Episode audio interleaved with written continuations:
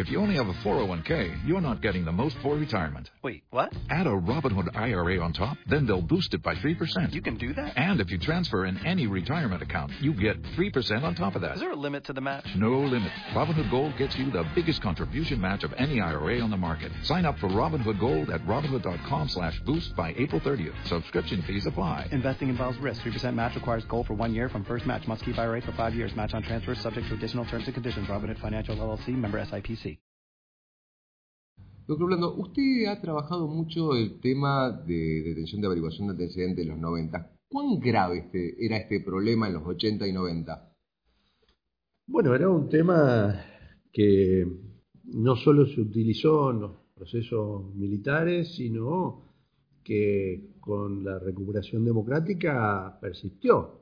La detención policial por averiguación de antecedentes es una normativa que está, estaba y en general está en todas las legislaciones de las provincias y lo que era la ciudad de Buenos Aires, la ciudad autónoma hoy, eh, con normativas que algunas van desde eh, constituciones hasta, en general, lo, eh, la ley orgánica de las policías, que ahí aparecía, entre otras atribuciones, la facultad de, tener para averiguación de antecedentes y modos de vida, decía en algunos casos, hasta 24 horas. Esa era la norma que, que regía en, en, esa época y esa época, obviamente, reitero, luego la democracia también se llegó a usar y creo que se sigue usando actualmente. ¿no?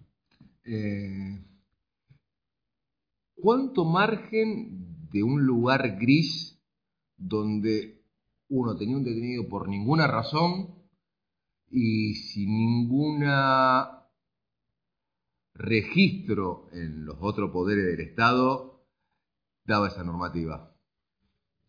Justamente, está bien empleado, es una eh, figura absolutamente gris y oscura en términos legales, jurídicos. ¿Qué quiero decir?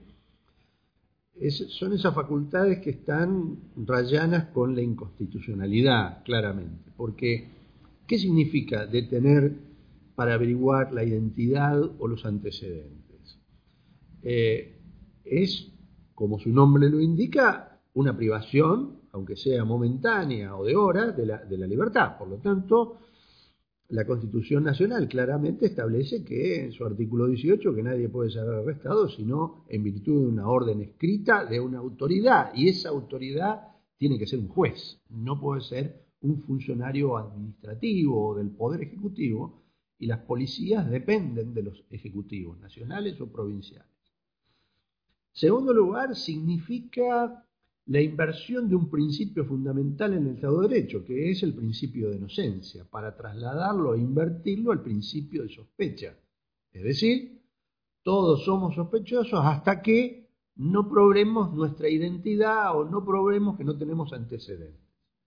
Por lo tanto, es una figura que la, utiliza, la, la utilizaba la policía, sobre todo, es cierto, en esa época con mucha mayor asiduidad, en el sentido de una forma de control social, en, el sentido de que en general los jóvenes eran los destinatarios, los sectores más pobres, los sectores más marginados de la, de la sociedad, eran los objetivos preferidos para averiguar la identidad, los antecedentes. Y normalmente esto se utiliza por parte de la, de la policía como una forma de hacer ver, de, de, tratar de demostrar de que trabajan para la seguridad ciudadana.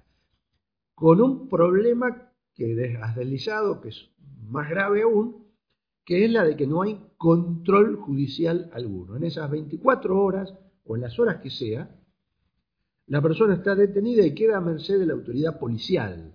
No conoce el juez, porque no lo habilita la propia ley, que esa persona está, está detenida y puede quedar o no registrada, según los casos. Por lo tanto, esto significa la posibilidad de hechos de corrupción, vender la libertad de una persona a cambio de que no, de que no figure. Y lo otro, hacer registro, es decir, yo detuve a tantas personas y esto pretendidamente asegura, entre comillas, determinada tranquilidad y seguridad ciudadana. Cuando uno investiga, y nosotros lo hemos hecho en algunas oportunidades, a ver cuántas de las personas detenidas tienen antecedentes, hay pedidos de, de, algún juez por algún delito, y se demuestra que esto es absolutamente ínfimo. Por lo tanto, es una figura que no sirve a, estos efectos. Eh, ¿Qué policía era la que utilizaba esta figura en los 80 y los 90? ¿Qué fuerzas de seguridad eran las que utilizaban esta figura en los 80 y 90? Bueno, eran, eran, las fuerzas de seguridad que venían estructuradas eh, fundamentalmente y, en algunos, algunos casos en el país y en algunas provincias hubieron cambios, pero eran policías que venían del proceso militar, de la dictadura, o sea, estaban organizadas y pensadas con una manera de actuar que esencialmente eh, partían de un principio desde el punto jurídico que es el de la peligrosidad. ¿no? Las personas son peligrosas por lo que son y no por lo que hacen, lo cual va contra todo el principio del derecho penal liberal. Es decir, lo que se debe castigar, perseguir por parte del Estado son los actos, no las personas.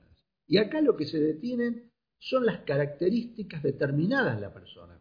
Alguna vez Zaffaroni habló de la portación de cara, que yo diría portación de vestimenta, portación de condición social, de, condición eh, de identidad sexual, es decir, las que el olfato policial, porque no hay ningún, ninguna característica jurídica ni reglamentaria que determine por qué puedo detener a este que pasa por la calle o a vos y no a mí. ¿Cuál es la razón?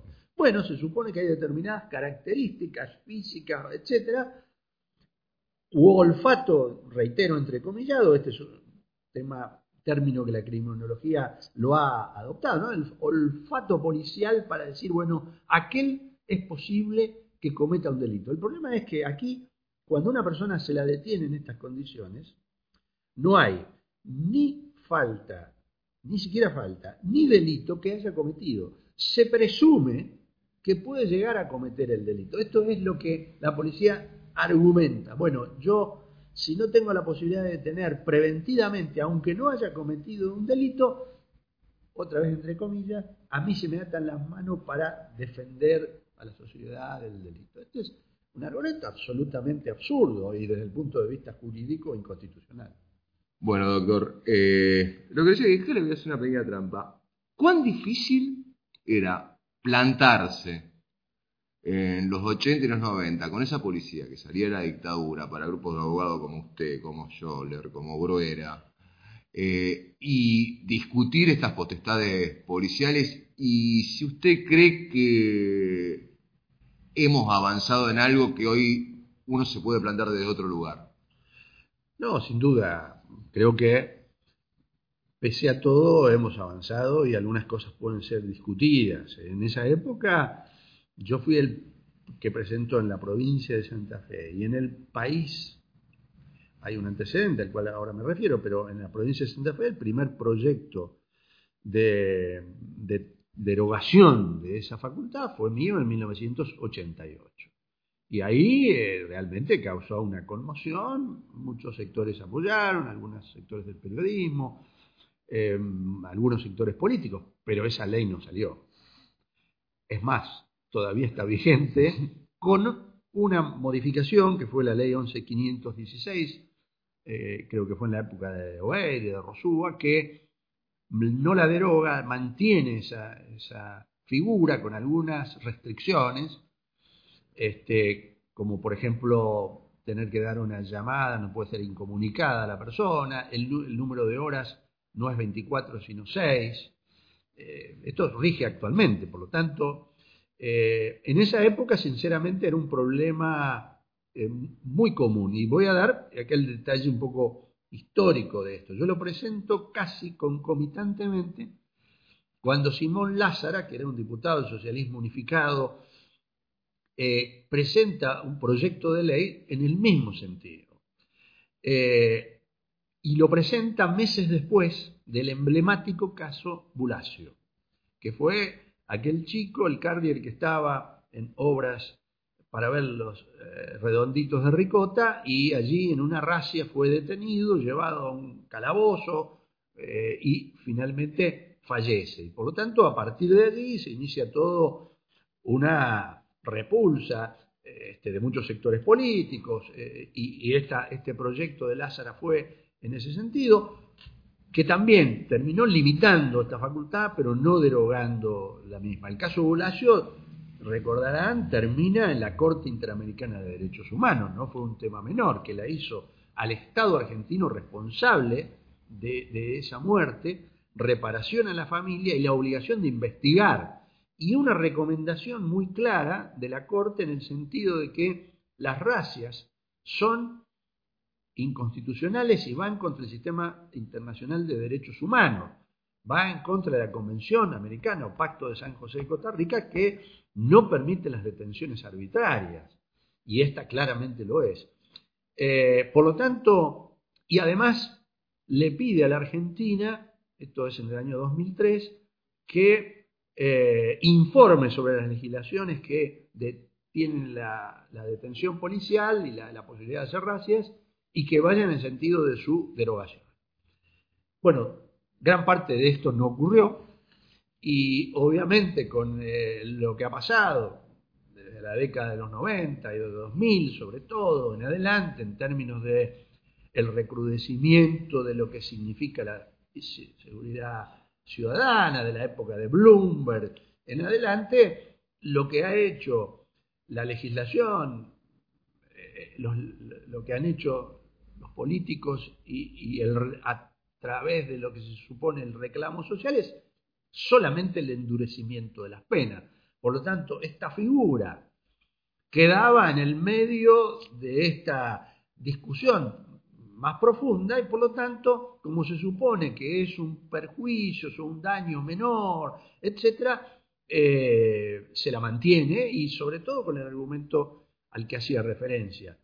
La policía, si no tiene esta, arma, entre comillas, o este instrumento, parece que no puede conseguir y detener y, prevenir el, delito. Por lo tanto, lamentablemente hoy es lo que yo he llamado en mi tesis doctoral, que es una poco la culminación de ese libro mío del año 95, que era Detención Policial por Averiguación de Antecedentes, en un, libro que, culmina un poco mi tesis, que era eh, Democracia y Derechos Humanos, eh, la incompatibilidad entre el Estado de Derecho y la legislación inválida. ¿Qué llamo legislación inválida? La legislación que está vigente pero sin embargo que es contraria al orden constitucional, al orden internacional de los derechos humanos, pero sigue vigente. Por lo tanto, la cuestión es o derogarlas o plantear la inconstitucionalidad, cosa que los jueces tampoco hacen.